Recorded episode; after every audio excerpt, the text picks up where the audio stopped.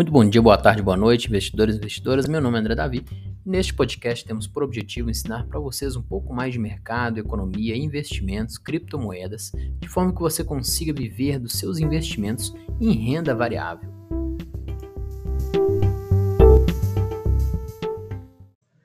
Então vamos falar agora sobre o FGC, o Fundo Garantidor de Crédito. Por que, que ele é muito importante? Ele está muito em voga recentemente nas notícias por causa de uns eventos que ocorreu nesta semana.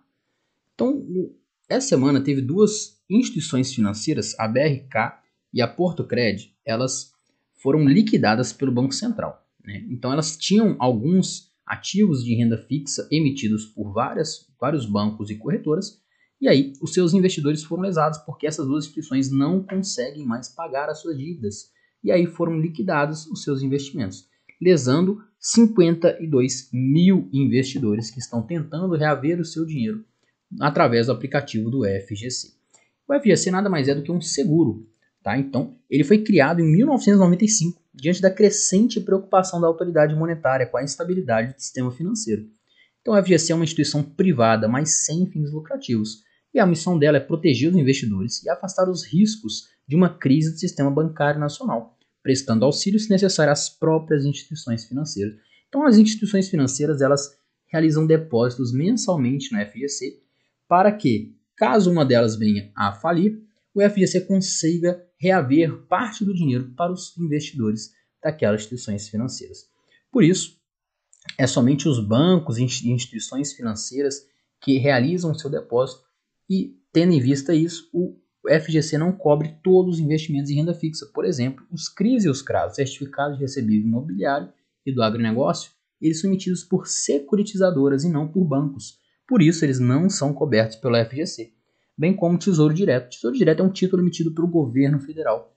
Por isso, também, Tesouro Direto não é coberto pelo FGC. Mas temos, por exemplo, CDBs, letras financeiras, letras hipotecárias, LCIs, LCAs, entre outros, que são sim cobertos pela FGC e é uma fonte muito melhor para você analisar, né? uma fonte mais segura, porque você investir num ativo que tem um seguro te dá uma certa, né, uma certa estabilidade e um certo conforto de você colocar o seu dinheiro naquele investimento. E aí o FGC, é, ele é, né, como já disse bem, é um seguro feito pelos bancos só que ele não cobre todos os investidores. Ele cobre até um montante de 250 mil reais por CPF por instituição financeira, juntando um máximo de um milhão de reais. Então, por exemplo, se eu tenho um CDB do Banco Bradesco, se eu tenho 300 mil reais no Banco do Bradesco, eu tenho 250 mil reais na Caixa Econômica Federal, o FGC vai me cobrir os 250 reais, mil reais da Caixa Econômica Federal e 250 mil reais do Banco Bradesco eu ficarei lesado em 50 mil reais do Banco Bradesco, porque o máximo que ele vai cobrir é 250 mil reais. Então, aqueles grandes investidores que têm milhões, eles não vão conseguir todo o dinheiro que investiram nessas instituições financeiras. E aí, é, né, claro que não são todas as pessoas que têm esse montante de 250 mil reais. Para cada instituição financeira, é um montante muito grande mesmo. Foge da realidade da maioria dos brasileiros, então, eu creio que a grande parte vai conseguir sim reaver o seu dinheiro na FGC. Mas muitas pessoas não sabem como fazer isso. Né, André? É, eu sempre ouvi falar do FGC, mas sempre foi muito longe, esse assunto ficou muito distante, mas agora está em voga. Já teve quatro instituições financeiras que o Banco Central liquidou recentemente. Então, vou contar aqui resumidamente como ocorre esse processo para você reaver o seu dinheiro através do FGC. Então, o processo do pagamento começa assim que é decretada a intervenção de um determinado banco ou instituição financeira. Assim que isso ocorre, o interventor é designado e uma relação de clientes e credores é preparada.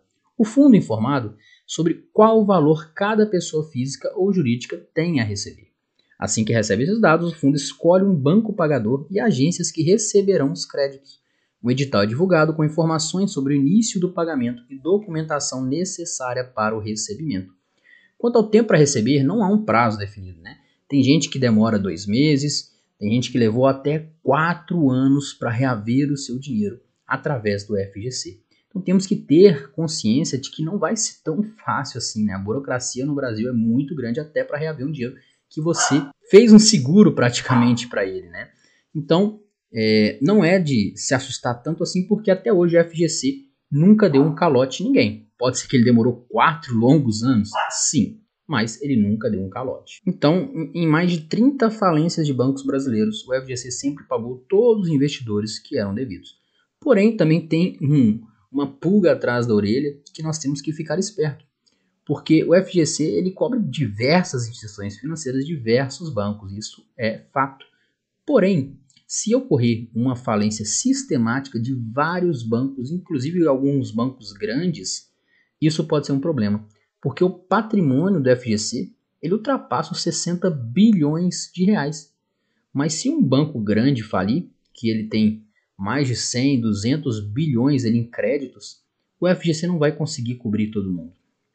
E isso pode ser sim uma, né, uma preocupação, porque se tiver um, uma quebradeira sistêmica de bancos no Brasil, ele não vai conseguir pagar todos os credores e aí muitas pessoas vão ficar lesadas. Então é isso, gente. É, espero que ficou um pouco mais claro sobre o FGC para você. Tá? Você pode acompanhar o processo através do aplicativo do FGC que as pessoas estão tentando fazer. Porém, devido ao alto número de investidores lesados recentemente, o aplicativo, como sempre, né, vem, vem dando muitos problemas, vem travando. Mas disseram, a, turma, a parte técnica do FGC, disse que vai normalizar em algumas semanas, aí, alguns meses, como sempre no Brasil. Então vamos esperar aí para que toda a situação se resolva logo e que os, as pessoas que foram lesadas por essas instituições financeiras tenham seu dinheiro o mais rápido possível. Qualquer dúvida pode me chamar no meu Instagram, andred.teixeira, ou através também no meu YouTube, ou até aqui nos comentários do podcast. Não esqueça aí de deixar o seu like e compartilhar com aquela pessoa também que é investidora para ficar atenta sobre o FGC. Muito obrigado, até a próxima.